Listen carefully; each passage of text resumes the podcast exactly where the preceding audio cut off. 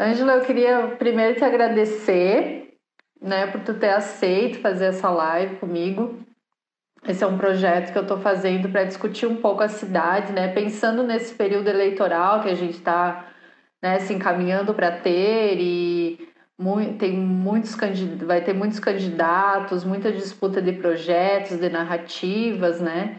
Então, possibilitar que a gente discute um, discuta um pouco, né, de Chapecó, assim, do que, que a gente quer para essa cidade, né, pro que, o que, que a gente precisa para essa cidade. Então, eu queria te agradecer muito por ter uh, aceitado o convite e vou te passar a palavra pedindo para se apresentar um pouquinho para quem não te conhece, né? Uhum. Falar um pouco da tua trajetória, enfim, na área da saúde. Então, boa noite e muito obrigada. Então tá, valeu, Flávia. Também fico bem contente assim de receber o convite, de poder estar aqui com vocês. Então, assim, uh, para quem não me conhece, o meu nome é Ângela Vitória. Uh, eu sou de formação profissional, eu sou médica, que fiz uh, especialidade em medicina de família e comunidade, tenho esse título de especialista, e mestrado em epidemiologia. E aí, assim, me formei lá no século passado, né, 97, né, em Pelotas, e depois de lá, que é a minha cidade natal, né, e aí depois de lá uh, fui por vários anos, assim, por 18 anos eu trabalhei ali no oeste de Santa Catarina. Então, no município de Dionísio Cerqueira por um tempo e depois por muitos anos em Chapecó, onde trabalhei na gestão da Secretaria de Saúde, né? Fui secretária por um período pequeno, mas fui e depois continuei atuando assim, vinculada aos movimentos sociais e inclusive, né, ao PT também, partido que eu sou filiada, né? E que nesse processo todo fui vereadora um período em Chapecó. E quando eu fiz a minha tese de mestrado, ela foi estudando o sistema de saúde de Chapecó. E foi um momento bem legal, assim, né? Sabe, de fazer uma grande, um grande diagnóstico desse sistema de saúde de Chapecó. Foi um trabalho bem jóia, assim, tem um artigo publicado sobre isso, né? Sobre a avaliação do sistema de saúde de Chapecó. Porque eu morava aí nessa época, né? Sim, legal. Então, Angela, eu queria começar te perguntando, quando a gente fala uh, de saúde, né, principalmente no, em nível municipal, Uh, de que estrutura a gente está falando, assim, de que saúde nós estamos falando, né? Tu poderia dar um, fazer uma contextualização sobre isso?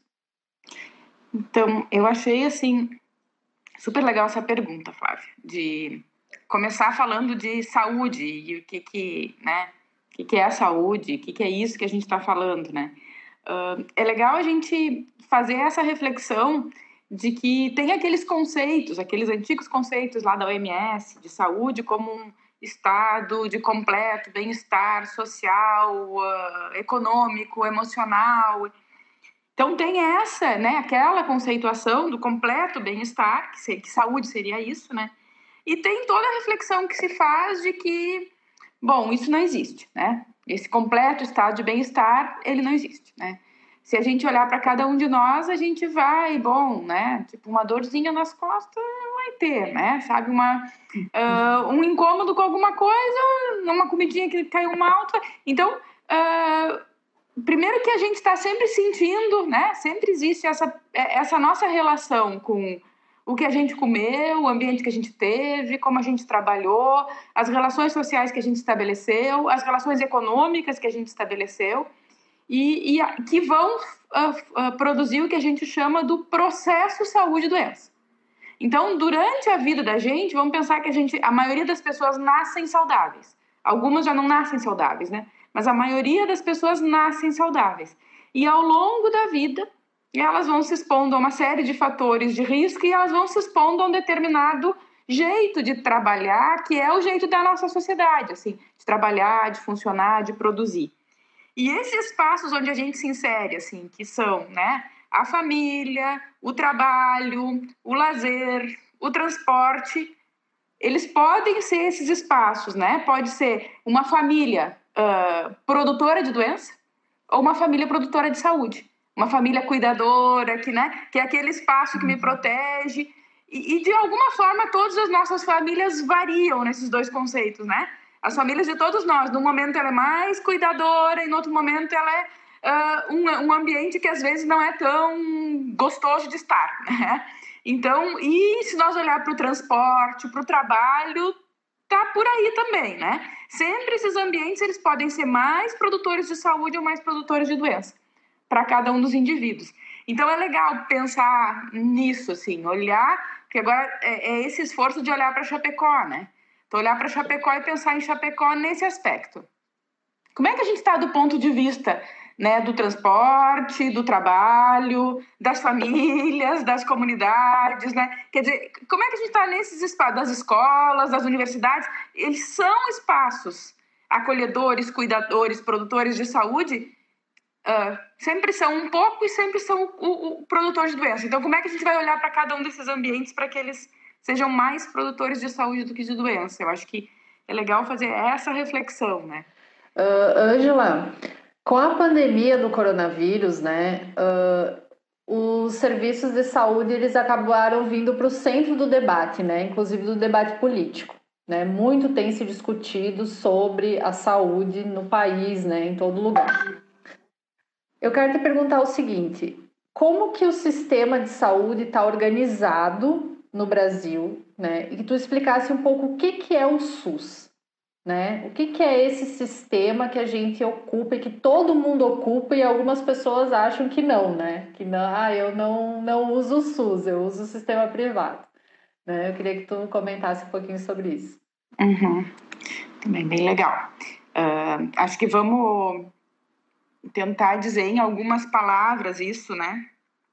A gente pode dar imensas aulas né, sobre isso, mas vamos tentar colocar em algumas palavras, né? Uh, então, o SUS, né? Sistema de saúde adotado no Brasil desde 1988, né? aprovado então na Constituição brasileira, Constituição Federal lá de 88. E o SUS, assim, a gente uh, fala muito de que o SUS tem alguns princípios. E eu gosto, como os princípios eles são bem badalados, né? Eu gosto de falar também dos objetivos, né? O SUS tem uh, três objetivos. Então, primeiro objetivo, uh, identificar fatores determinantes e condicionantes do processo de saúde e doença. Isso que nós estávamos falando antes, né? Tipo, uh, transporte, trabalho, família, escola. É produtor de doença, produtor de saúde, né? Como é que os germes estão circulando? É que... Então, tá. Esse é um dos objetivos do SUS: identificar fatores condicionantes e determinantes do processo de saúde e doença. Outro objetivo do SUS: a partir de que identificou esses fatores condicionantes e determinantes, elaborar políticas para reduzir o risco de adoecimento das populações. E depois o terceiro objetivo é da assistência à saúde. Então, é bem frequente a gente olhar para o SUS, até porque é o que sai muito na mídia, né, e já imaginar o hospital, a unidade de saúde, a consulta do especialista, a tomografia, a fila para o raio-x, a fila. Né? Então, a gente olha para a parte da assistência. Só que todo o resto existe também. E aí, como é que ele existe? Assim, uh, aí a gente tem toda uh, a estrutura do SUS que a gente chama das vigilâncias, né?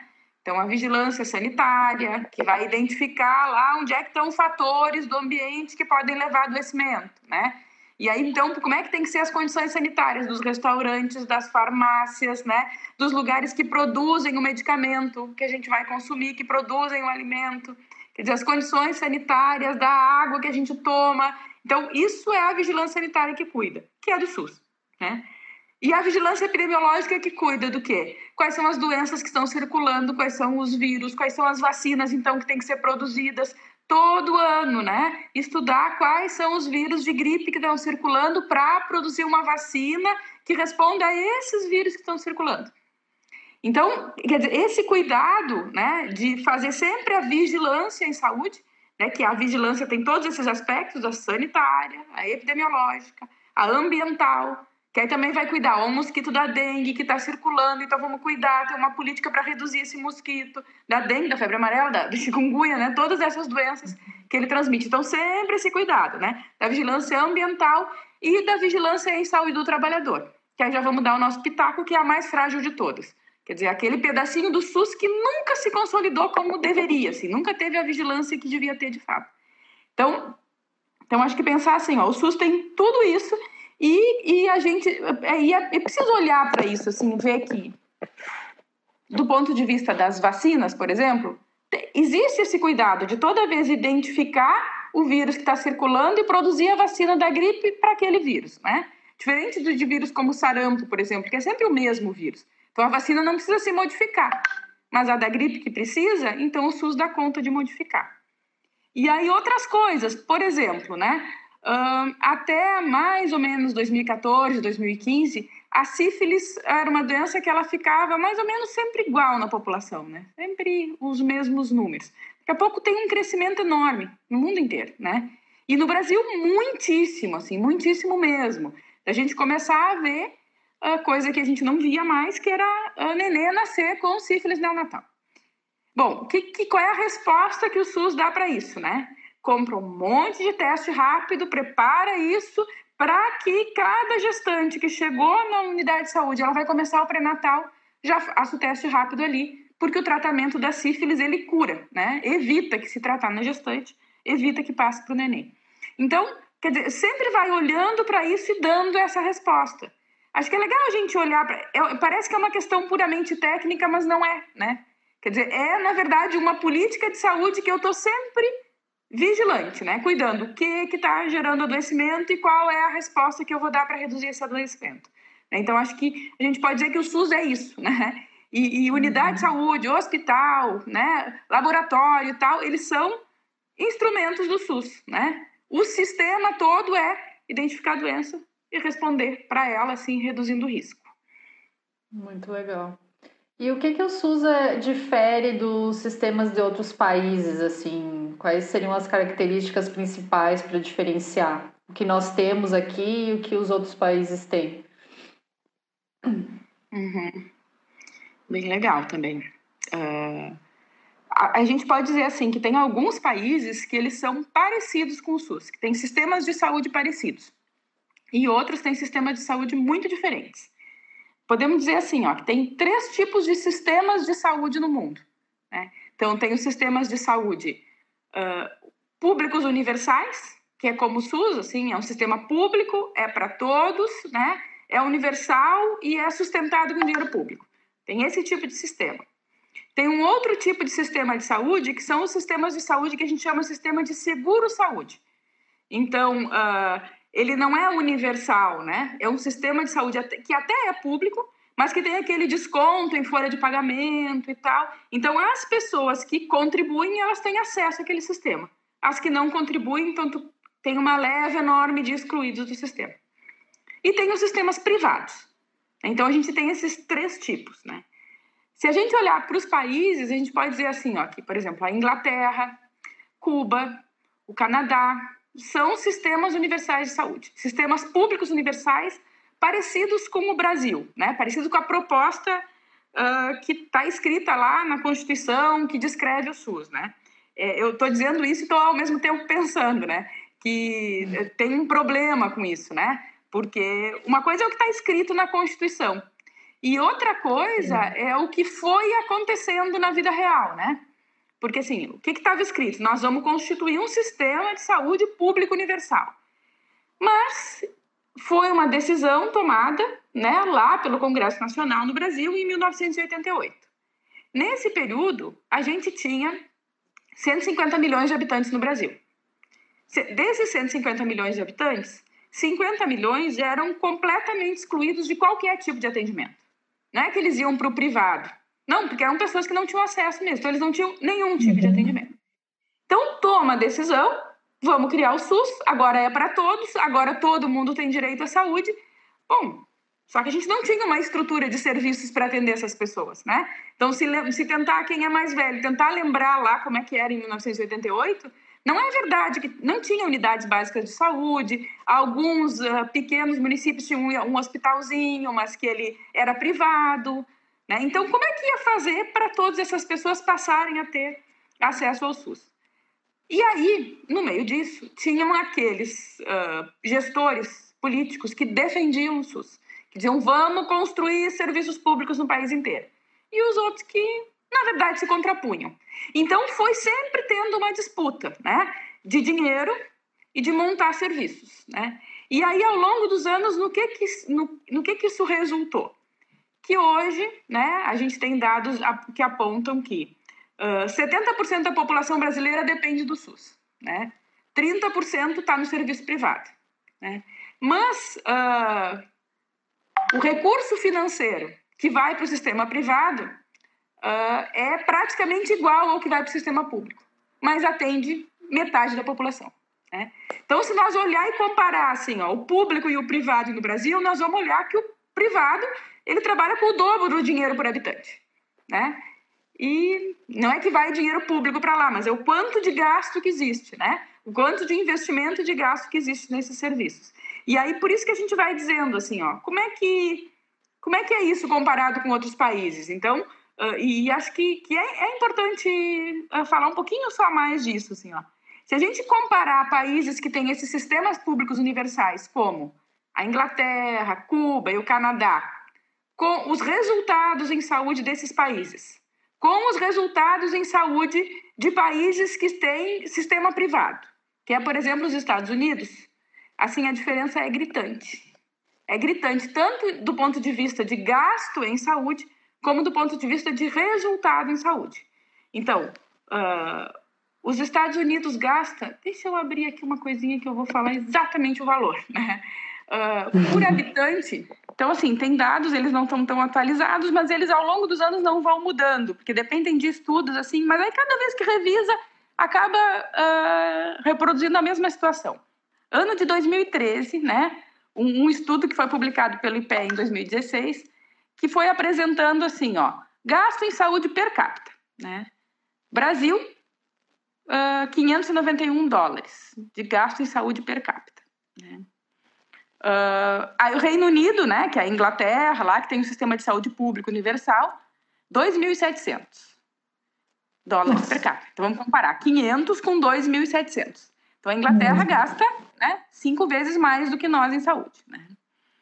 Uh, e aí tem vários países aqui, mas vamos colocar o que nos interessa, que é tipo, vai fazer essa comparação com uh, os Estados uhum. Unidos. Os Estados Unidos gasta 4.300 dólares per capita.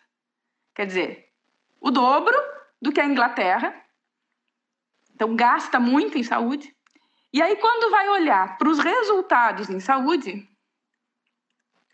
ah, não tenho dado do resultado aqui. Porque tinha, tem exatamente assim, a, a, como a gente fazer a comparação ali do resultado em saúde de mortalidade infantil e de expectativa de vida e morte por doenças crônicas não degenerativas, né? Então, em todos esses indicadores, a Inglaterra é umas duas vezes melhor em cada um deles, com a metade do gasto em saúde. Então, o que que, que, que com isso, o que, com que, que, que se demonstra com isso, né? que quando o sistema de saúde ele é público universal, ele atende a todos, ele tem um resultado melhor em, em, em indicadores em saúde, as pessoas morrem menos, adoecem menos e o gasto é muito menor. Né? Então, acho que isso que é, que é legal de colocar. E aí, aí pensar assim, onde é que a gente chegou no Brasil? Né? Nesse escrever na Constituição que nós vamos ter um sistema público universal, mas uh, essa relação de financiamento, assim, de ter uma parcela grande no serviço privado. É, e considerando também que nos últimos anos a gente teve no Brasil aquela PEC dos gastos, né? Que ainda diminuiu ainda mais o, o orçamento para a saúde, quer dizer, fica bem impossível, né? De, de ter um serviço pleno, universal, gratuito, sem investimento público, né? Sim. Bem importante destacar isso, né, Flávia? Porque o que, que uh que, que é de é de destacar com essa história da PEC dos gastos é que o SUS não estava pronto, né? Então isso é importante, né? Estava atendendo 70% da população, mas para esse 70% da população, se a gente fosse pegar cada um dos uh, uh, cada um dos elementos da estrutura, por exemplo, olhasse, ó, nós temos equipe de saúde da família para atender os 200 milhões de habitantes do Brasil? Não, não tinha. 68% da população era coberta, o resto não. A gente tinha SAMU para atender né, os 200 milhões de habitantes do Brasil? Não. Também não chegava a 60%. A gente tinha mamógrafos, né, equipamento para fazer mamografia, para atender todas as mulheres de 50 a 69 anos que tem que fazer mamografia a cada dois anos e tal, e mais aquelas que são de alto risco para câncer de mama, que tem que fazer com mais frequência. Tinha. Se fizer a conta, do número de mulheres e o número de mamógrafos que tem, também chegava a mais ou menos uns 60% da necessidade. Entende que está fa faltando muito ainda. Quer dizer, nesses 30 anos de construção do SUS, avançou um monte. Se a gente pensar que a gente tinha 50 milhões de excluídos de tudo, lá em 1988, melhorou um monte agora, para a situação que a gente tem hoje. Mas ainda estava faltando muito. Quer dizer, ainda precisava ampliar muito o SUS. Aí, quando chega o teto dos gastos, o que, que acontece? Paralisa, né? Quer dizer, a gente para de ampliar o SUS e aí não é. O pior é que não é só o paralisar, né? Porque se o gasto em saúde, ele só pode, o investimento em saúde só pode ser uh, igual ao ano anterior, reajustado pela inflação, e quando a gente sabe que a inflação na saúde é maior do que nas outras áreas, isso significa que o poder aquisitivo, a capacidade de compra do serviço é menor a cada ano. Então, quer dizer, a gente está reduzindo um sistema que ainda nem estava pronto, né? Então, é bem grave.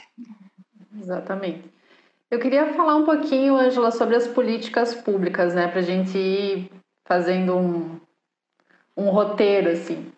E tu é professora, né, também da, da universidade, e eu queria te perguntar o seguinte: qual que é a contribuição das universidades uh, nos programas e nas políticas públicas de saúde? Existe alguma contribuição? Elas poderiam contribuir mais? Como é que tu analisa isso?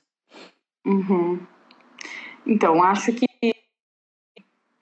acho que a gente pode dizer que sempre poderia contribuir mais, né? Tem um aspecto bem importante, né? Mas acho que a contribuição é muito importante.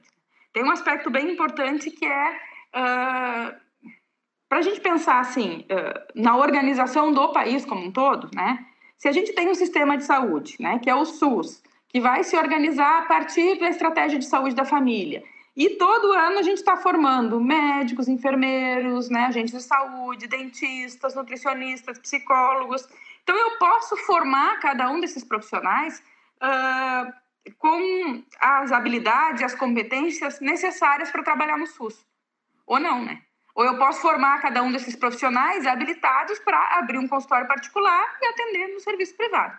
Então é isso, né? Quer dizer, é, é diferente o funcionamento de cada um desses serviços. E aí o que a gente sente assim é um esforço, né, de uma parcela importante das universidades públicas, né, e algumas privadas também nesse sentido. Vamos formar para o SUS, né? Vamos formar profissionais com as habilidades, com as competências necessárias para saber trabalhar na estratégia de saúde da família, né? Para saber trabalhar com comunidades, para saber organizar as comunidades. Então, acho que esse é um aspecto super importante, assim, ó, formar o profissional, né, para o que a população brasileira precisa. Outro aspecto super importante, assim, aí falar um pouquinho da minha universidade, né? Uh, aqui na Universidade Federal de Pelotas tem um centro de pesquisas epidemiológicas que teve algum um, um destaque em algumas questões muito importantes. Então, por exemplo, lá na década de 80 teve um movimento da Nestlé, né, dizendo que o produzindo um leite especial para os bebês e fazendo uma grande propaganda né, de que aquele leite era um leite muito bom, né, e que seria muito bom para os bebês, e eles iam se desenvolver melhor com aquele leite e tal, né. E aí teve uma pesquisa que a gente chama, assim, que foram grandes cortes que começaram em 1983, assim, que todos os nascidos vivos de Pelotas foram avaliados, e isso eram mais ou menos uh, 4 mil crianças, né, foram sendo avaliadas, pesadas, medidas, e foi sendo feita a comparação de quem mamou, quem não mamou né?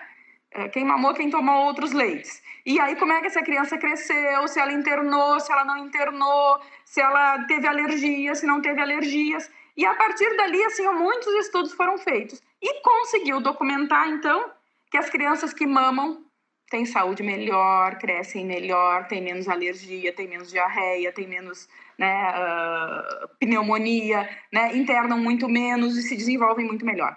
E a ponto de que, e assim, essas pesquisas continuaram ao longo dos anos. Então, essas pessoas que nasceram em 1983, hoje, de vez em quando, elas são chamadas, coitadas, né? Para dar alguma entrevista, para ser pesada a medida de novo e tal. E aí, várias coisas foram avaliadas, inclusive, assim, ó, que o QI desenvolve melhor, inclusive que a pessoa uh, uh, ganha mais dinheiro. Acredita nisso? Né? Quem, por quê? Porque acaba, por uma série de fatores, acaba desenvolvendo se desenvolvendo melhor na vida, né? E aí eles ficam avaliando isso do ponto de vista estatístico para ver, tá, mas o que, que foi mesmo que, que influenciou? E chegando à conclusão que a amamentação influencia mesmo tudo isso. Então, não é pouco, né?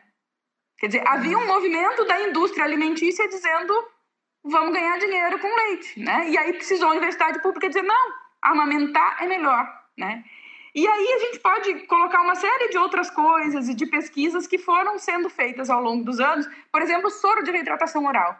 Né? Foi outra coisa que lá pelas tantas pesquisou, identificou e passou a salvar vidas a partir daí, né? E que a Pastoral da Saúde aderiu e mas então, as universidades quando se propõem a pesquisar aquilo que não é para a indústria, mas que é para a saúde das pessoas, que é do interesse público, é muito importante, né? É fundamental que as universidades públicas cumpram esse papel, que eu acho que tem no ensino, na pesquisa e na extensão, a mesma coisa, né? Quer dizer, a universidade tem que fazer isso. Quando ela está vinculada com a comunidade, é a partir daí que, inclusive, vai surgir a questão de pesquisa. Quer dizer, qual é o conhecimento científico que essa comunidade agora está precisando e que eu vou, a partir daí, então, produzir uma pesquisa que vai dar uma resposta que a comunidade precisa, né?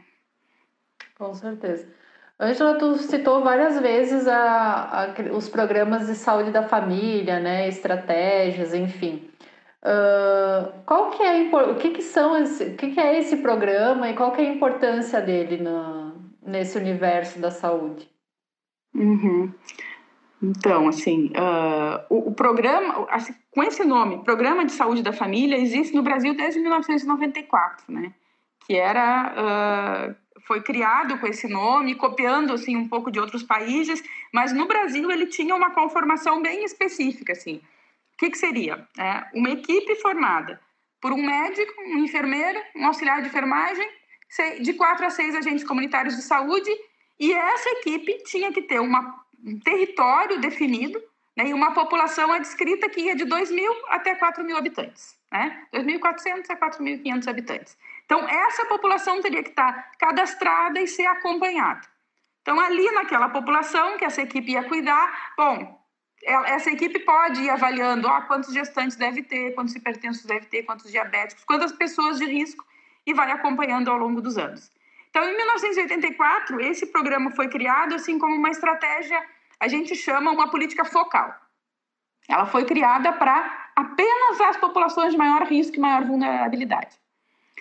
Ao longo dos anos, né, quer dizer, inclusive com muito estudo apontando em cima, foi uh, passou a ser uma estratégia que a gente chama de uma estratégia reordenadora do sistema de saúde.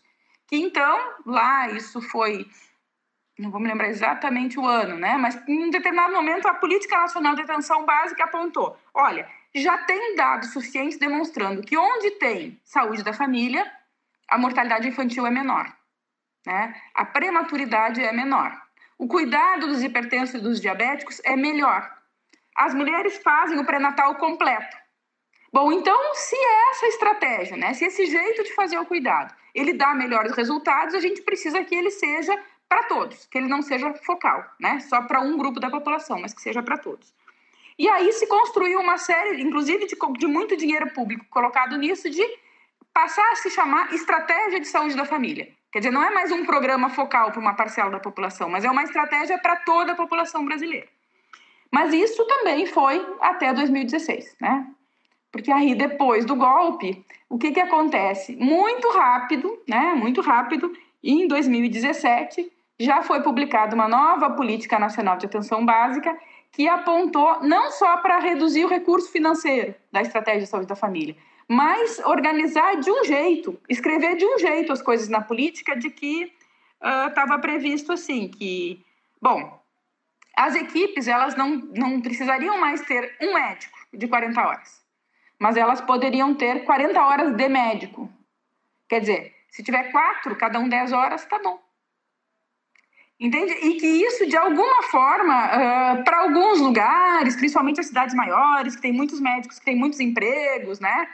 Resolve o problema do gestor, porque ele contrata vários pingadinhos. Mas a, a, coisa da continuidade do cuidado, ela se perde, porque imagina que a gestante cada vez vai consultar com um médico diferente. Né? Então, vai desorganizando. Né? Então, isso começou em 2017 e agora a estratégia de saúde da família vem sendo mais desorganizada ainda. Né? Porque aí teve uma, algumas portarias novas que apontaram que, então, não precisa mais ter agente comunitário de saúde. Pode ter, ou pode ter apenas um. A equipe inteira só um, não mais de quatro a seis É que antes tinha uma, uma certa organização, assim, ó, que no máximo, né, 750 pessoas cada agente de saúde ia atender.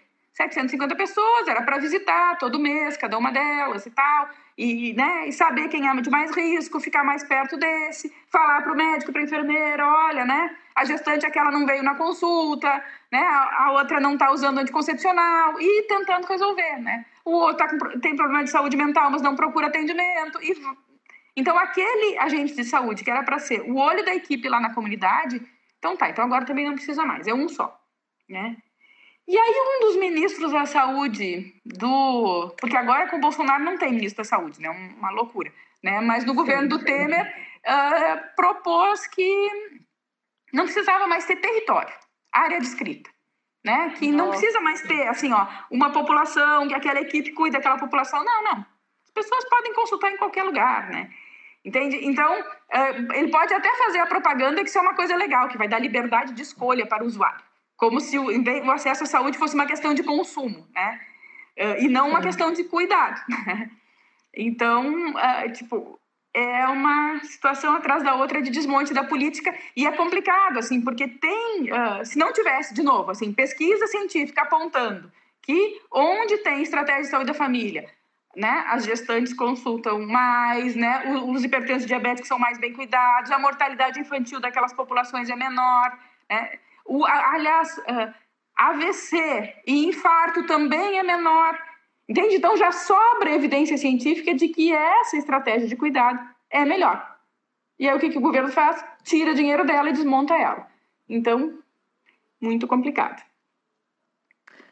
Tem uma, uma coisa que as pessoas uh, nas cidades vai falar de saúde, geralmente a principal reclamação é demora em consulta, demora em exames, dificuldade de acessar os serviços, né? Uh, como é que a gente poderia pensar numa melhora disso, assim, pensando agora na cidade, né? Como é que a cidade pode se organizar de uma forma que isso seja, se não resolvido, pelo menos amenizado, né? Existe uhum. alguma estratégia que possa ser pensada, além, claro, de recurso, né? Obviamente que sem dinheiro não se faz nada, mas além disso. Sim, isso não é, é um tema bem complexo, assim. Até tem um livro de uma autora super importante dessa área de planejamento em saúde, que é, ela, ela coloca assim, atenção primária à saúde, equilíbrio entre necessidades de saúde, serviços e tecnologia, né? E praticamente todos os livros que falam desse assunto, eles uh, abordam essa questão, assim, qual é mesmo a necessidade em saúde, né? Quantas consultas mesmo a gente precisa oferecer o habitante, né? E quantos exames precisam ser feitos? E a gente pode dizer, assim, ó, que do ponto de vista lá da atenção primária, da consulta do generalista, já tem conhecimento científico para dizer quanto precisa, né? Então, a gente já poderia, se realmente assim, ó, tivesse estratégia de saúde da família para toda a população, não ia ter fila nenhuma nas unidades básicas de saúde. Isso a gente sabe, né? Então, quer dizer, dá para planejar, dá para organizar, dá para contar quanto custa e tem dinheiro. Né? Sabe, não, se a gente tomasse essa decisão, não faltaria dinheiro no país para isso para montar a estratégia de saúde da família para todo mundo e não ter mais fila em unidade de saúde. E a vida dos profissionais ia melhorar muito, porque é muito ruim tu tá atendendo e sabendo que tem um monte de gente esperando, né? E estão com pressa, né? Então é muito ruim, né? Uh, ah, para especialidade não é tão simples assim. Não tem um conhecimento tão bem definido assim de quantas consultas de oftalmo, sabe, de cardiologista. Uh, é uma coisa um pouco mais que merece uh, estudar um pouco mais, avaliar um pouco mais, porque o que, que vai acontecendo, né? A saúde é muito complexo, porque à medida que uh, vai surgindo um exame novo, a tendência é que, se aparece a tomografia, a gente não deixa de fazer o raio-x, né? Porque primeiro faz o raio-x, aí não ficou claro, daí faz a tomografia, acaba fazendo os dois. Então não é uma nova tecnologia substitutiva, né? Ela vai somando. E, e, à medida que vão surgindo também, que a tecnologia vai apresentando tratamentos novos para problemas mais complexos, a gente fica bem feliz de resolver algumas coisas. Mas isso também vai encarecendo o sistema, vai gerando mais consulta. Então, uh, ganha uma complexidade bem maior, né? Uh, mas o que, que eu acho que seria a estratégia para uh, aliviar esse problema? é regionalizar a cidade. Então, eu lembro o período que, que eu estava aí, inclusive trabalhando com uh, na Câmara de Vereadores, e a gente discutia muito isso, muito essa questão das filas. Uma das propostas construídas uma época foi que, por exemplo, os oftalmos contratados pela, pela Secretaria de Saúde, eles tinham que estar territorializados, eles tinham que estar um oftalmo para cada, né, cinco, seis unidades básicas de saúde, para que ele tivesse, aquele oftalmo, contato com os médicos que encaminharam. Né? Que há uma coisa é o oftalmo só para trocar o óculos, que não precisa nem lembrar muita coisa, fez, vai embora, né? Outra coisa é aquele diabético, né, que tá, uh, precisa fazer a fotocoagulação, porque senão a retinopatia diabética dele vai evoluir, vai acabar ficando cego e compensar a diabetes. E é meio que uma coisa que o médico da atenção primária que cuida da diabetes e o oftalmo tem que trabalhar juntinho nisso. Quer dizer, o paciente não pode ir para lá para o oftalmo quando a glicemia está alta porque não vai poder fazer o procedimento, tem que ir só quando tá bom. Então a coisa tem que ser muito combinadinha, senão perde uma consulta. Então, algumas coisas, se a gente organizar por território, então, por exemplo, o cardiologista, o oftalmo, todo mundo que cuida de doença crônica, né? O psicólogo, o fisioterapeuta, então, esses tinham que ter um território bem organizado. Né? Territórios menores, que ele conhecesse todo médico que encaminha para ele, que não ficasse essa coisa solta de um papel que vem e vai, né? Que os pacientes fossem mais ou menos sempre os mesmos, né? Não um dia vem um lá da, do Passo dos Fortes, outro dia, né, sabe, vem lá uh, da, da, da, do Santa Maria e outro dia vai lá do Eldorado. Quer dizer, cada vez um lugar diferente. Não, que viesse sempre no mesmo lugar, encaminhado sempre do mesmo médico. E que eu começasse, né, que o médico começasse a conhecer as pessoas. Eu acho que essa seria uma estratégia muito legal, assim, de melhorar a resolutividade do sistema. Ângela, como é que a gente vai debater esse ano saúde, né, para o momento eleitoral, para além do coronavírus, né? Porque hoje o debate todo está centrado nisso, né? Na pandemia, no, nos testes, enfim, de quando a gente vai sair disso, né? Mas como é que a gente consegue uh, debater para a cidade nesse momento para além disso, né? Uhum. É. É difícil porque parece que a resposta para isso ela não foi dada de forma suficiente, né? Então a gente fica muito focado nisso, tem razão. Uh, mas me parece assim, ó, que a pandemia é só um exemplo, né? É um exemplo de como a gente deve um problema que está aí e como ele deve ser cuidado. E o fato de a gente ter um sistema de saúde público universal que tem as uh, ferramentas, né, para responder a isso. Porque vamos pensar na pandemia, né? Como é que como é que deve ser o cuidado do coronavírus? Então, a princípio, tem que ter um cuidado que é lá do território, né? Que é lá das, do, da circulação das pessoas. Do que fazer para reduzir a circulação, né? Do que fazer para, sabe, aquele vizinho que é um casal de idosos, eles, né, terem um apoio da comunidade para não precisar sair sempre. Que tipo de articulação comunitária eu vou ser capaz de fazer? Né? Quer dizer, não sei se está conseguindo acontecer isso em Chapecó, do agente comunitário de saúde começar a identificar, olha, né? Fulano, fulano ali, tal idoso, quem é que pode ajudar, quem é que pode ir no mercado para ele, né? Uh, e, e, acionar, né? Na comunidade, as lideranças comunitárias, o vizinho que pode ajudar e tal. Então tem esse cuidado lá do território. Tem o cuidado do domicílio, né? Que dentro de casa, se alguém ficar doente, como é que faz para não contaminar o outro do lado, né? Então, então a, gente, a nossa especialidade a gente chama medicina de família e comunidade. Então tem que, por isso, você tem o cuidado dentro do domicílio, o cuidado dentro da comunidade. Depois da unidade de saúde, depois né, da enfermaria, do hospital e de tudo mais. Né? Então a gente tem essa estrutura. O que, o que acontece é que essa estrutura agora, ela precisaria ser muito fortalecida. Esse negócio de conhecer o território é uma coisa que a gente, eu dou aula disso há anos, há anos, né? E, e a gente, com os alunos a gente faz mil trabalhos, né? Vamos lá, vamos conhecer o território, vamos desenhar um mapa. A gente chama assim, ó, o mapa falante, né? Porque tem que saber com quem tu está lidando, qual é a população, ah, que riscos a saúde ela tem e tal. E aí, a sensação que eu tenho é que esses mapas, eles, é, eles acabam sendo uma coisa para o aluno, né? Naquela hora ele entende e passa na prova. Mas que isso depois virou vida no sistema de saúde, que cada equipe conhece mesmo a sua comunidade e que cada equipe prestou mesmo atenção nos fluxos, por onde é que as pessoas circulam, quais são os riscos à saúde para responder, eu acho que a gente está muito longe disso. E eu acho que esse passo o SUS precisava dar. E a, e a pandemia, assim, exige isso e parece que a gente está meio paralisado e não está respondendo como, como deveria. Né? Então, a gente está uh, fazendo a assistência. É, lembra do início da nossa fala, assim, quer dizer, quais são os uhum. objetivos do SUS? Identificar fatores condicionantes e determinantes do processo de saúde e doença, elaborar políticas e fazer assistência. Então, a gente está na assistência.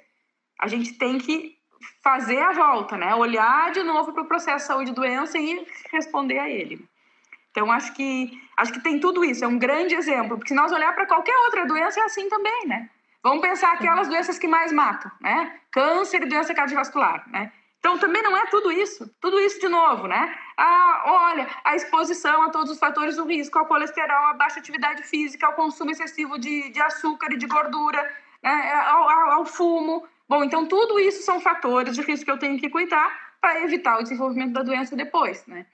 e que cuidar dele no território, na família, depois na unidade básica, em cada um dos espaços. Então não tem nenhuma doença que não vai ter todos esses pedaços para mim dar resposta, né?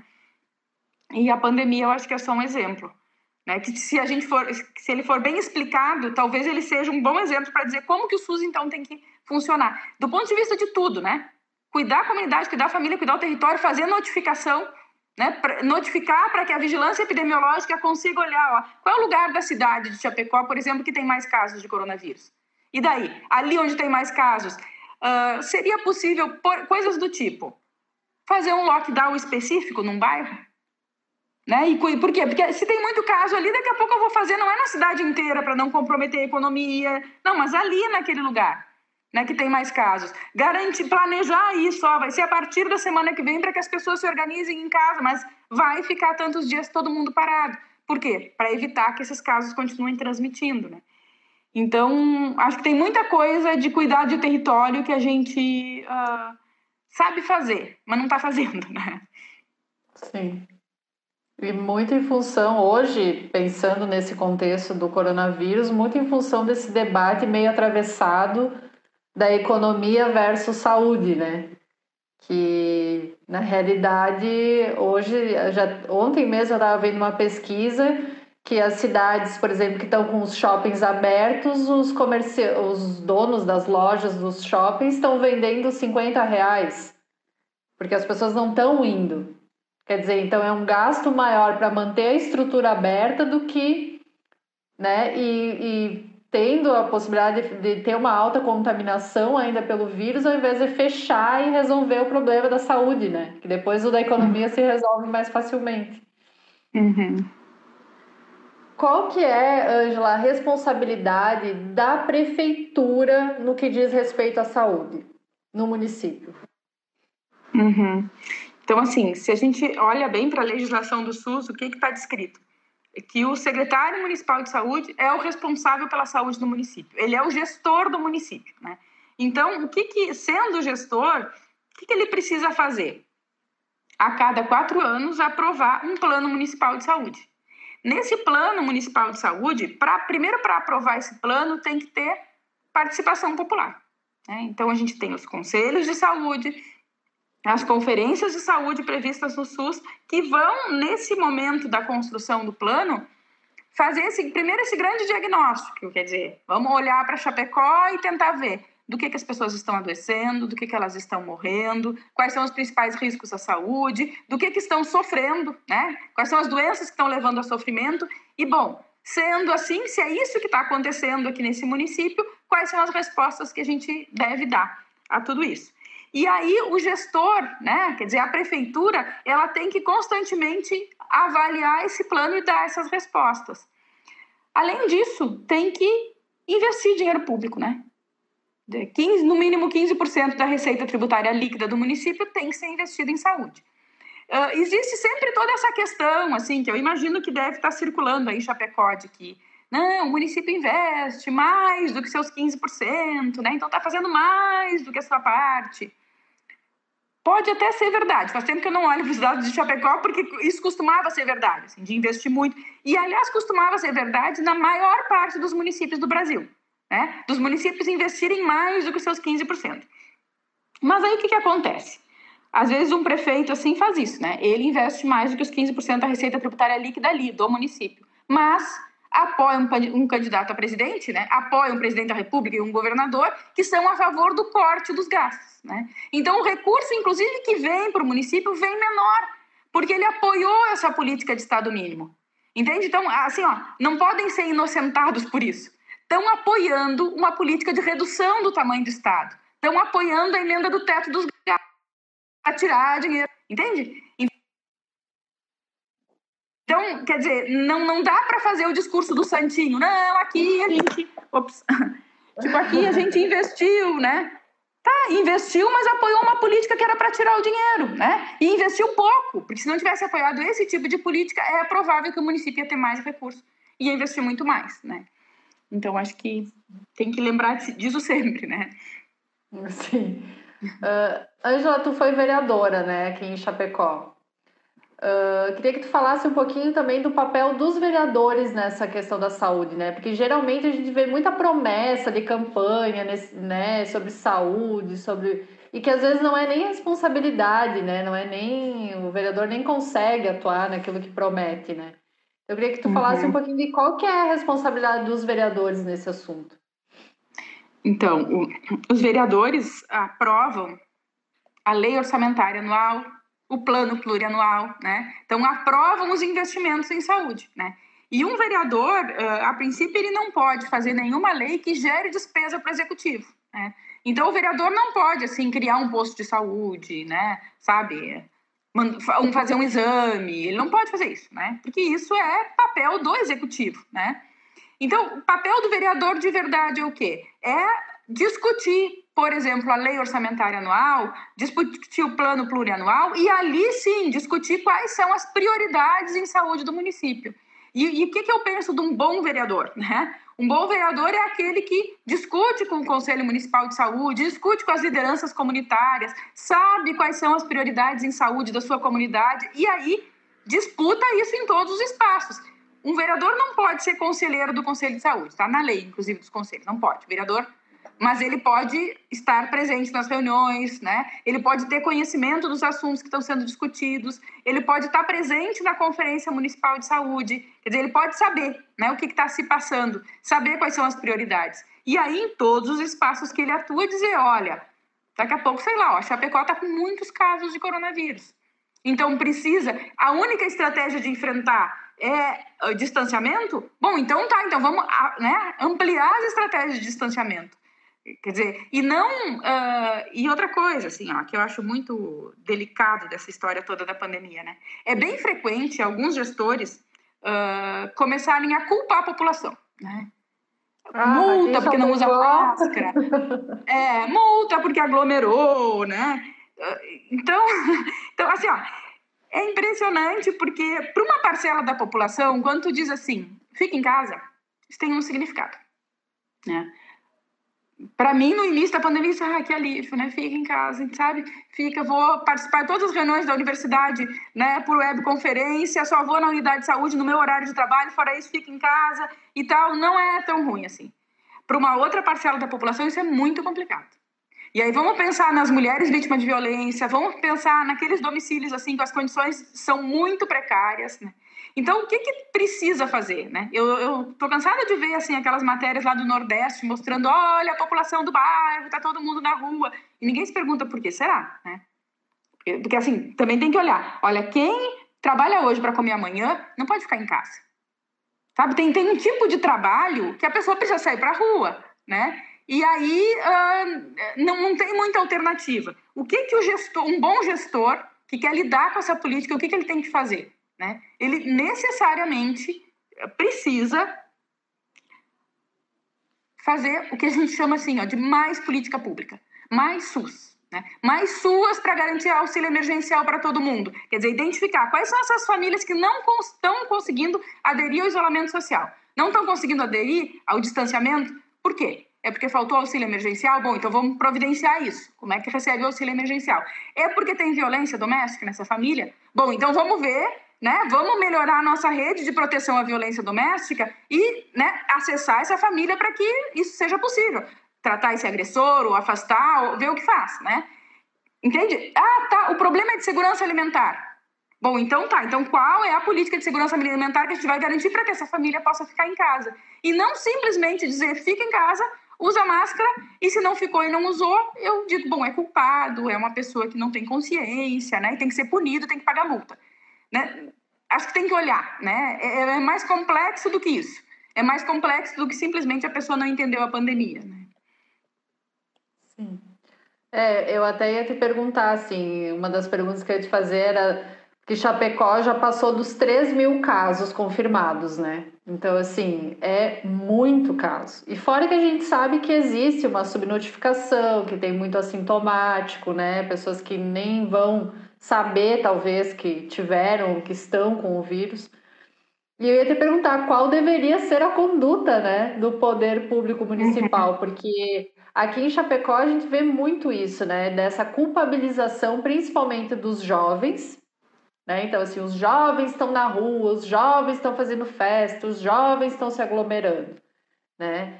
E o comércio não. Comércio, eu até brinco que em Chapecó tem uma, uma ideia de que o vírus só contamina depois das seis da tarde nos finais de semana, porque no resto da semana é como se, né, não, não existisse coronavírus. E, e, tem muito isso, assim, a gente vê que não se tem nenhuma boa comunicação da prefeitura também nesse caso. Eu queria que tu falasse um pouco isso também, da importância de comunicar para as pessoas, né, o que está acontecendo, porque os boletins, eles vêm, eles têm informação que tu não consegue entender, né, por exemplo, ocupação de leito hospitalar. Então, um dia a enfermaria está com 17% de ocupação, no outro dia está 39%. No, e depois, no terceiro dia, tá 10. Então, assim, tu não sabe uhum. se aquela pessoa foi para UTI, se aquela pessoa teve alta, o que, que aconteceu, como, como é, se dá esse fluxo. Quer dizer, eu queria que tu falasse um pouquinho de, dessas posturas né, de um gestor uh, de saúde, seja o secretário, secretário de saúde, ou mesmo do prefeito, né? Uhum. Então, tem um monte de coisa para comentar disso que tu falou, Flávia, bem interessante, assim. Uh, fico pensando, ó, 3 mil casos confirmados. A pesquisa aponta, pelo menos a nossa pesquisa aqui da UFPEL, de que uh, são seis casos para cada um dos confirmados, né? Por enquanto, né? Acho que, não sei se isso já, essa informação já chegou, mas de que, bom, a pesquisa da UFPEL está avaliando 134 cidades e com várias medidas, né? Avaliou lá em abril duas vezes, em maio duas vezes, em junho duas vezes. Então foram várias medidas para ir vendo como é que o vírus ia aumentando, né? e visitando as pessoas em casa. Então, não uh, procurando, né? não esperando chegar no sistema de saúde, mas procurando as pessoas em casa aleatoriamente para tentar identificar exatamente quantas pessoas são positivas e não têm sintomas. Então, tem duas informações para a gente que são novas. Uma que é essa, né? Que de cada caso confirmado tem mais seis, né? São seis casos, então dá 18 mil pessoas em Chapecó. Para 200 mil habitantes é um povaréu, né? Quer dizer, 10% da população que já deu positivo para a Covid. É muita gente, né? Então, cuidar com isso. E uma outra coisa é que, assim, ó, não são tantos assintomáticos assim como parecia, né? Quem não teve sintoma nenhum dos identificados na pesquisa são, é 9%. Então, quer dizer, 91% teve algum sintoma. Então, se a gente testar todos aqueles que tiveram algum sintoma, a gente vai conseguir identificar e dizer para aquela pessoa, 14 dias em casa, né? né? Aí, de fato, em isolamento domiciliar, de fato, sem ter contato com mais ninguém, né? Preferencialmente, assim, ah, quando se né, ficar sozinho e quando tiver contato com o resto da família, sempre de máscara e sempre com todos aqueles, né? Cuidados de higienização, de álcool, de álcool gel, de água sanitária ou água com sabão e tal, para não contaminar mais ninguém no seu domicílio. Mas então vamos pensar assim, ó. 3 mil casos confirmados, então foram 18 mil lá desde o início da, né, desde, desde o início da pandemia. O que, que a gente precisaria agora? É tentar ver onde é que estão os casos positivos. Eles estão localizados, eles estão no território, mais situados em algum lugar? Quer dizer, eles estão mais ligados aos, aos trabalhadores dos frigoríficos? Então é possível eu afastar esse povo todo, né? Parar o frigorífico, então, né? Uh, então é isso, assim, ó, tem que olhar um pouco mais para a realidade do que está acontecendo ali e olhar para uh, e é, é, isso que tu falou é muito importante da comunicação com todas as pessoas, né? Uh, também acho que essa coisa da criminalização da juventude é muito séria, né? Porque o comércio ele continua, tem um movimento pelo comércio continuar trabalhando, como se ali fosse um grande gerador de economia para todos, né? E quando acho que não é bem assim, né? Outra coisa interessante assim, ó, também não consigo entender muito porque o comércio abrir quando vender poderia vender online, né? Quer dizer, poderia, poderia criar um sistema na cidade que daqui a pouco eu tenho assim, ó, as lojas da rua Getúlio Vargas ali num site, né? As lojas da Porto Alegre no outro site, tá? As lojas da Rio Branco num outro site, que a gente entra ali, pede e treina todas as pessoas que são os trabalhadores daquela empresa para ser entregador. Né? E, sabe, e diminui o, o número de pessoas circulando na rua, andando de ônibus e aí se contaminando. Então, tem toda essa questão da circulação, né, do movimento das pessoas, uh, da orientação, que ela tem que chegar muito melhor, né? Uh, acho que vocês devem lembrar que lá no início da pandemia, ainda em março, teve uma fala super interessante da Jandira Fegali colocando assim, ó, o quanto que a campanha estava classe média, né? Quanto que a campanha estava falando uma língua que não dialogava com imensas parcelas da população brasileira, né? O quanto uh, a doença chegou de avião no Brasil, né? Como várias outras epidemias chegaram de avião. Aí atinge primeiro assim, ah, Preta Gil, a, né? Uh, e aí fica sendo mostrada aquela casa maravilhosa, onde ela fica lá no seu isolamento domiciliar, né? Tá, e como é que isso vai acontecer, na, sabe, nos domicílios das nossas famílias, né? Então, todo esse diálogo, e para isso que tinha que ter estratégia de saúde da família funcionando para valer, né? Para que todos esses agentes comunitários de saúde, que eu nem sei quantos tem hoje em Chapecó, mas pudessem levantar todas essas informações. Olha, aqui na EFAP, tantos casos, tantas pessoas, né? Como é que vai ser para cuidar com cada uma delas? Vamos escolher, por exemplo, para cada pessoa que deu positivo, primeiro testar rápido, né? Não esperar 10 dias para testar, mas, né? Terceiro dia de sintoma já dá para fazer o teste. Então, no terceiro dia já testa. Testou, deu positivo, bom, essa pessoa precisa ser acompanhada. Vamos escolher um tutor para cada um, né, para que acompanhe, para que ajude, para que, né, essa pessoa não precise sair de se mora sozinha, por exemplo, não precisa sair de casa. Mas então tem que ter um plano, né, um plano individual de acompanhamento. A gente chama de projeto terapêutico singular isso, né? Para cada um aquele plano. Para muitos o plano vai ser parecido, mas precisa fazer. Dizer, e eu vou conseguir olhar para as pessoas e dizer, olha, tá, para ti, eu só te oriento, te dou por escrito aqui o que tu tem que fazer e tu vai conseguir fazer. Porque tu tem rede social de apoio, tem a família que vai te ajudar, tem a mãe que vai ajudar, tu vai fazer tudo sozinha. Agora, uma outra família não, né? São dois idosos e além dos dois idosos ainda tem uma, né, um filho com deficiência mental que tem 50 anos, que é os idosos que cuidam. A gente está acostumado de ver isso, né? Então, tipo, aquela família ali, se ela não tiver um apoio, ela não vai conseguir, né, cumprir todas as medidas de, de distanciamento social. Então, acho que tudo isso tem que ser feito. É mais complexo do que simplesmente dar uma multa para quem não usou máscara. Exatamente. E também mais complexo do que pensar só na. Porque, assim, a lógica que está se trabalhando, pelo menos aqui em Chapecó, é com a ocupação dos leitos. Então, assim, se não tem muita ocupação dos leitos, tá tudo normal. Aí é aquela, aquele, aquela coisa da informação que eu falei, porque assim, ao mesmo tempo que se diz para as pessoas fiquem em casa, tá tudo aberto. A vida tá normal, o transporte coletivo já voltou, né? Então assim, como é que você vai dizer para as pessoas que elas precisam ficar em casa se a vida do lado de fora da casa continua como se não nada tivesse acontecendo? Quer dizer, é é meio hipócrita até, né? Você exigir que as pessoas não circulem, né? Quando uhum. todo mundo está circulando, né?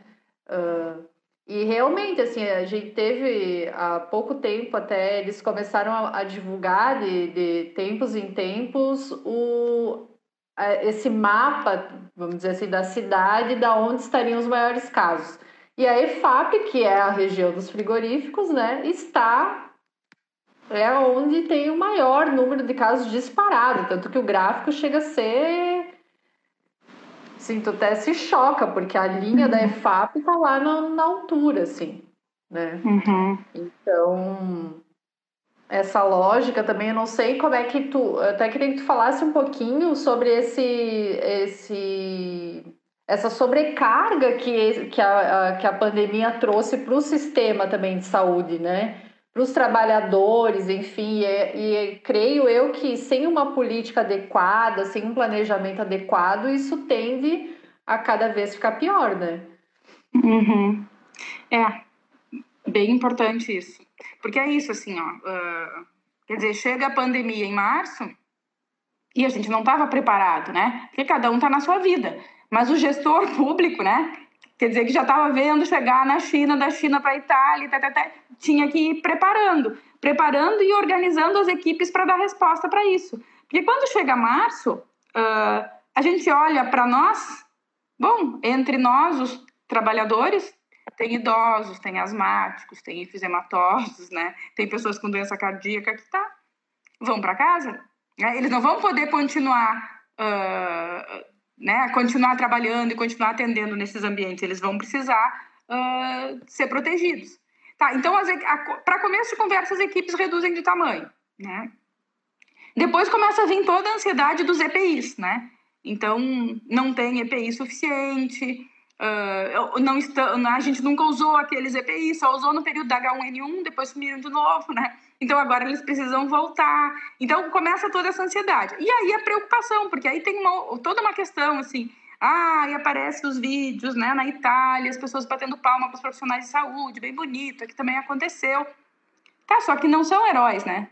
São pessoas, né, que também ficam cansadas, que e que muitos acabam nessa nesse momento que, que varia a situação de medo, de ansiedade, de euforia para alguns, né? De, não, então a gente vai fazer de tudo, a gente vai dar a nossa vida. Não, não pode fazer de tudo, né?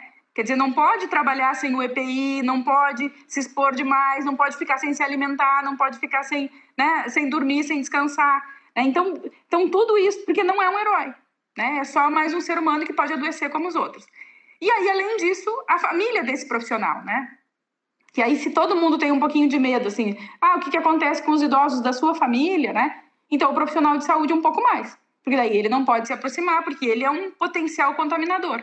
Né? Então, uh, né, é, é muita sobrecarga emocional que começa a chegar. Então, isso a gente precisa cuidar bastante. E aí, pensar assim, ó, é toda essa sobrecarga, é a redução da mão de obra, que são menos colegas trabalhando, e uma demanda nova que, que é isso, que precisaria, assim, olhar para o território, conseguir prestar atenção. Tu está comentando sobre a EFAP, né? Então, se a EFAP em Chapecó tem um número imenso de casos, o que, que, que precisaria para unidade de saúde lá da EFAP, do Jardim América, onde... Né? E aí, que, que a outra, não estou me lembrando do nome, tem uma depois da EFAP, né? Uma ou duas. Bom, essas unidades de saúde, elas precisariam estar, tá, né, ampliadas, com mais profissionais, para olhar bem para a sua comunidade e pensar aqui como é que as pessoas estão se contaminando. Cada caso positivo aqui, como é que eu vou fazer para que esse caso positivo não contamine o outro? Bom, uh, como é que são as condições dos domicílios? Eu sei que tem uma parcela de fato que as condições de domicílio são boas. Se a gente conversar com as pessoas e dizer, olha, caso positivo vai ficar nesse quarto, né, só usar esse banheiro aqui os 14 dias, vai dar certo. Outros lugares não vai dar certo. Tá, e aí? Onde não vai dar certo, como é que a gente vai fazer? Né? Eu soube que tem. Uh, que, a, que a prefeitura contratou alguns hotéis para idosos e tal, e famílias que estão de isolamento ir para os hotéis. Mas também soube que está muito burocrático, né? Que quando a equipe de saúde tenta encaminhar alguém para usar esse hotel, nunca consegue. Porque faltou o documento, porque faltou não sei lá o quê. Mas sempre a família mais vulnerável vai ser aquela que falta o documento né? Claro. Ou porque é haitiano e aí não tá tudo certo. Quando tu faz uma política pública que é para, ela tem que ser para funcionar. Ela não tem que ser tão burocrática como o auxílio emergencial foi, né? Tão burocrático que, que a pessoa não tem acesso, né? Então, uh, quer dizer, precisa, eu fico, eu fico imaginando aquelas equipes ali, né, da EFAP, precisariam ser fortalecidas e apoiadas para ela conseguir dar resposta a tudo isso, né? Olhar para as famílias, olhar para todos os supermercados que tem ali. As pessoas compram naqueles supermercados, é o lugar de se contaminar. Tá bem, né? O frigorífico, como é que tá? Quer dizer, é um outro lugar de se contaminar. E daí? Uh, provavelmente não é lá dentro quando as pessoas estão trabalhando, mas é no vestiário, no refeitório que estão se contaminando. E daí, o que, que foi feito, né? O vestiário, o refeitório foi ampliado, está mais arejado. Né? Então, essas coisas todas que são tarefas do SUS também, né? Da vigilância sanitária, da saúde do trabalhador.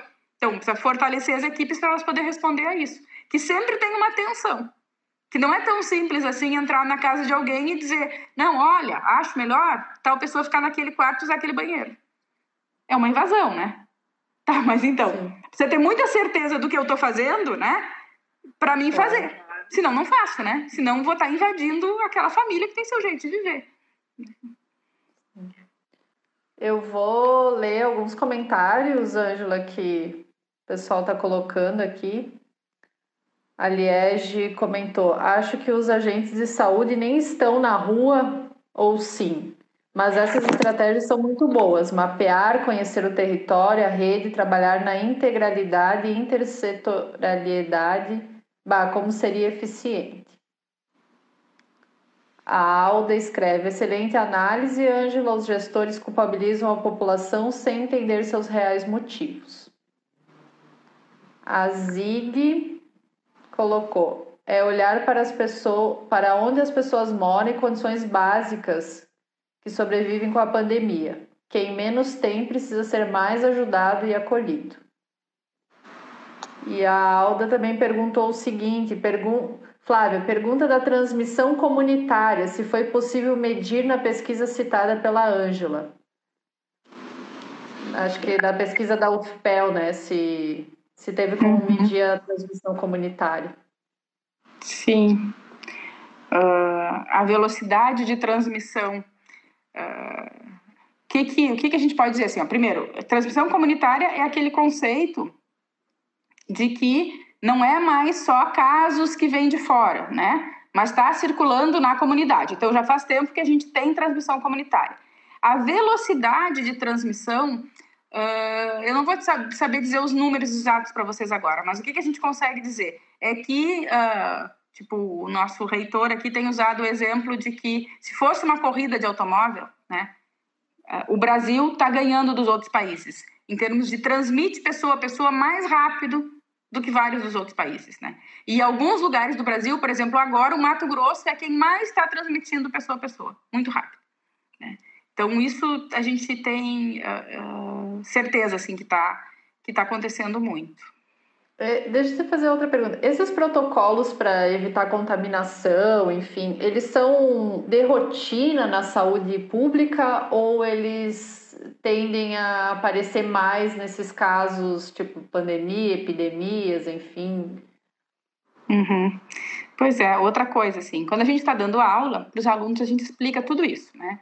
Que eles têm que sempre lavar a mão antes de atender o paciente e depois se o paciente estiver tossindo, eles têm que usar máscara, né? Aí a gente tem, sabe, uh, ah, para entrar na unidade de saúde, preferencialmente cabelo preso, não ficar usando brinco, anel e tal, porque é mais um motivo de contaminação. Sempre usar um jaleco que proteja a roupa, que a roupa dele não fique encostando no ambiente, que depois ele vai tirar e lavar todo dia. Então, é, essas são medidas que a gente, antes de, de, de procedimentos assim padrão para diminuir a contaminação de qualquer agente. Só que o que acontece é que na vida real, às vezes vai trabalhar na unidade bom, daí não tem pia dentro do consultório, né? Tem, aí, ou tem a pia, mas não tem papel toalha para secar a mão, não tem sabão, né? E não repõe, e, e aí começa a função da correria. E acaba que isso que deveria ser, que a gente né, ensina lá para o aluno e que deveria fazer sempre, não faz sempre, né? Não faz sempre e vai relaxando né, o procedimento. E, e, e, também o que acontece é a constante sobrecarga dos profissionais de saúde, que vão deixando de lado as coisas que parece que não é a urgência da urgência. Né? Tem uma fila de pessoas para atender, atendo primeiro e me preocupo com as outras coisas depois. Né? E aí é ruim, né? Porque quando chega o momento da pandemia, isso é uma novidade. E que não deveria ser uma novidade, deveria ser o todo dia, né? Sim. E os testes, Ângela? Tu acha que a gente deveria estar testando mais, deveria estar investindo mais nisso para localizar né, as pessoas contaminadas? Ou isso já passou, assim, já não é mais uma preocupação fazer muitos testes? Então, eu acho que continua sendo. Porque a, o que, que a gente tem que pensar, assim, que a gente precisa diminuir a velocidade dos contágios e não imaginar... Tem, tem gente falando daquela coisa da imunidade de rebanho, né? Que é um termo da epidemiologia que está correto, né? Que, olha, depois que um monte de pessoas forem contaminadas, a doença não circula mais, tá? Isso, em tese, é real. Agora, não é possível que no mundo civilizado a gente ache que a forma de controlar uma epidemia é esperar chegar a imunidade de rebanho. Porque quando chegar a imunidade de rebanho, que sei lá, né, 50, né, 30, 40, 50% das pessoas estão contaminadas, um monte de gente morreu. Né? Porque é uma doença que, a princípio, mata um para cada 150 né, que se contaminaram. Então, eu vou deixar todo mundo se contaminar ou vou tentar, não, identificar onde é que estão os doentes e evitar que aquele contamine mais pessoas, para conseguir controlar a epidemia sem chegar em imunidade de rebanho, com um número pequeno de pessoas contaminadas. Então, esse é o esforço. E aí eu acho que continua sendo necessário o teste. O teste de, de uh, que é o teste rápido, que a gente faz só 10 dias depois do início dos sintomas, é um teste que uh, não ajuda muito, né? Então já vai dar positivo lá no final. Então, o, o que, que é, como é que funciona a doença? A gente contamina, né? Uh, dois a três dias depois, às vezes, um, pode variar um pouquinho, começa a ter sintomas. Só que um dia antes de ter sintomas, já começa a transmitir. E aí fica transmitindo, né? Uh, num, num, período variável, aquelas pessoas que têm muitos sintomas podem ficar até 40 dias transmitindo. Mas essa é só quem tem muitos Nossa. sintomas. Os demais, 14 dias, né?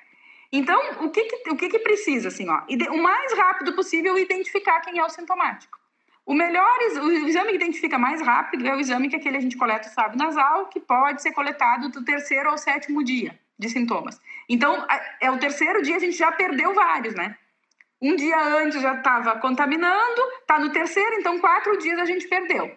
Porque a ciência não está melhor, né? Mas é o melhor que a gente tem. Então, pelo menos identifica esse, porque a partir desse dia a gente pode dizer para essa pessoa: é Covid fica em casa e não sai de casa e não contamina mais ninguém. Como é que tu vai fazer para não contaminar? Bom, aí tem toda a explicação que vai ter que dar para essa pessoa para ela não contaminar mais ninguém. Mas acho que a estratégia tem que ser essa. E ela não precisa ser só do indivíduo, né? O teste é para identificar o indivíduo e evitar que o indivíduo contamine. Mas ela pode ser de comunidade. Como aí, por exemplo, identificou que é na EFAP. Bom, então se é na EFAP, que é o lugar que né, mais tendo problema, então um lockdown da EFAP mas orientado, explicado, combinado, marcado com as pessoas, vai ser a partir de tal dia, né, para todo mundo se abastecer, saber que vai ficar em casa nesse período, quer dizer, e que todos os supermercados e farmácias e tudo mais dali vão cuidar muito para que esse lockdown ali funcione e a gente diminua a transmissão. Né? Então isso é muito muito importante. Inclusive a transmissão dentro de cada domicílio, né? Que é o lugar que mais, que pela pesquisa, alguém perguntou sobre a pesquisa e a transmissão comunitária, né? que, que, é, que a gente vê que é o lugar que mais transmite, né? Quem está em casa, né, acaba transmitindo para, né, pelo menos assim, uh, se uma família tem quatro pessoas, de modo geral, duas ou três vão se contaminar se chegou alguma pessoa que está contaminada ali, né? Sim, mas imagina essa pessoa circulando, né? né? É, mas assim, se são duas ou três e não são todas, então isso também a gente tem que se dar conta, né? Que também tem como evitar. Porque senão, se fosse impossível evitar, porque às vezes é um discurso que se faz, né? Não tem o que fazer. Bom, então todas que se contaminariam, tá, mas não é o que está acontecendo. Está se vendo que mesmo pessoas que moram no mesmo domicílio, às vezes elas não se contaminam. Então todo essa, esse cuidado que às vezes parece meio neurótico de lava a mão, bota a máscara, limpa tudo que do trás da rua e troca de roupa, né, cada vez que sai, funciona. Tanto que não contamina todo mundo, né? Sim. Deixa eu... A... A Alda escreveu: O Igor, meu filho, apresentou dor de garganta e febre. Foi na unidade de saúde e coletaram para PCR e determinar isolamento social. A unidade do Borman tem esse procedimento. Uhum, que bom. O que mais aqui? Uh... Gostaria que falasse um pouco sobre medicina alternativa como estratégia de saúde de forma geral. Quer comentar um pouquinho, Ângela? Uhum. Então, não é, não é a área que eu trabalho, que eu estudo, que eu conheço muito, né? Essa parte da medicina alternativa. O que eu mais conheço é a parte da fitoterapia, né? Que acabei trabalhando o período que, que principalmente o período que estava em Chapecó mesmo, né? de tentar dar voz a essas pessoas que têm esse conhecimento popular e que precisam demandar, inclusive, né, que as universidades estudem esse conhecimento, né, para que os profissionais comecem a assumir ele. Porque é isso, assim, ó, quer dizer, esse diálogo da academia, né, com o conhecimento popular, ele é super importante.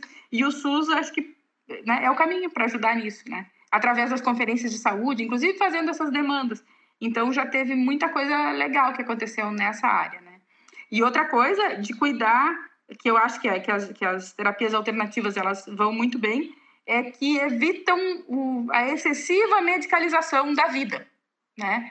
Que, que é muito comum se a gente só é, tem alguns artigos científicos que falam do médico que falam assim, ó, o médico como droga, né? Tipo, o médico é uma droga, né? É droga no sentido de ser um medicamento, ele fica ali. Mas medicamento faz bem e faz mal, tem efeito colateral também. Então, médico demais pede exame demais, dá muita despesa para o sistema, né? prescreve às vezes antibiótico demais, porque se não tivesse ele ali não prescrevia e às vezes a doença ficava boa sem, né? sem tudo isso.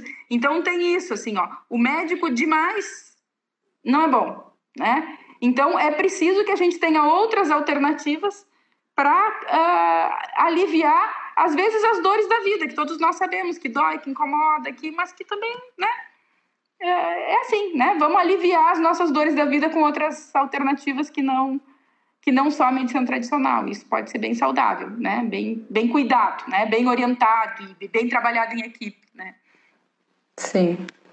A Liege colocou comunicação eficiente das autoridades. Não tivemos nenhuma das esferas. Resultado, política genocida.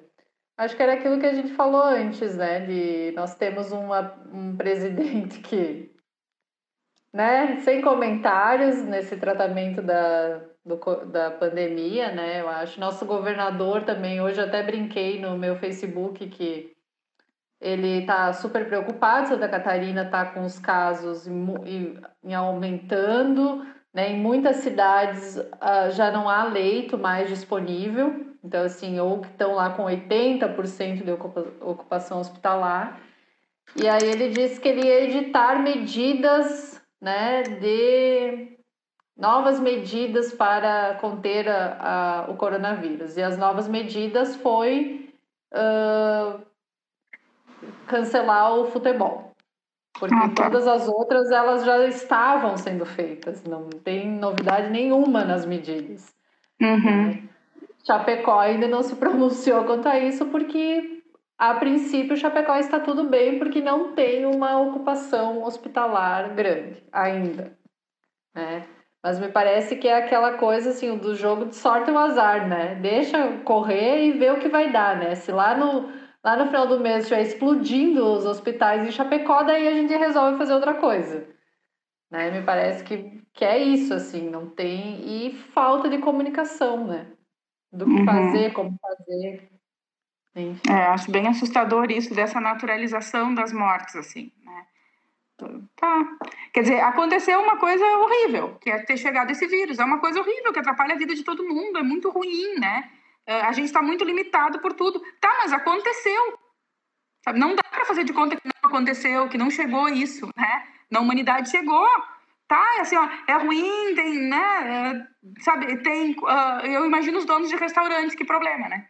Porque fechou, porque tá. É, é um problema. Tá, mas aí tem gente preocupada que, por exemplo, ah, vai perder o semestre da universidade. Gente, é o de menos Sim. perder o semestre, né? Sim, com tudo que está acontecendo, né? É. Bom, eu acho que então vamos finalizar, né? Já estamos há uma, quase uma hora e meia conversando. Ângela, queria muito agradecer, foi muito legal a tua participação. Nossa, fez várias reflexões importantes. Eu acho que o pessoal também gostou muito, porque ficaram até agora né, escutando. Então, eu queria agradecer você e agradecer todo mundo que estava participando, que escutou, que está presente, fez comentários, enfim. Muito obrigada. Queria né, passar a palavra para fazer teu comentário final. Não, só tem que agradecer, dizer que fico com saudade de todo mundo. Aí lembrando, olhando cada nome, assim, que né, faz um comentário ali muito legal.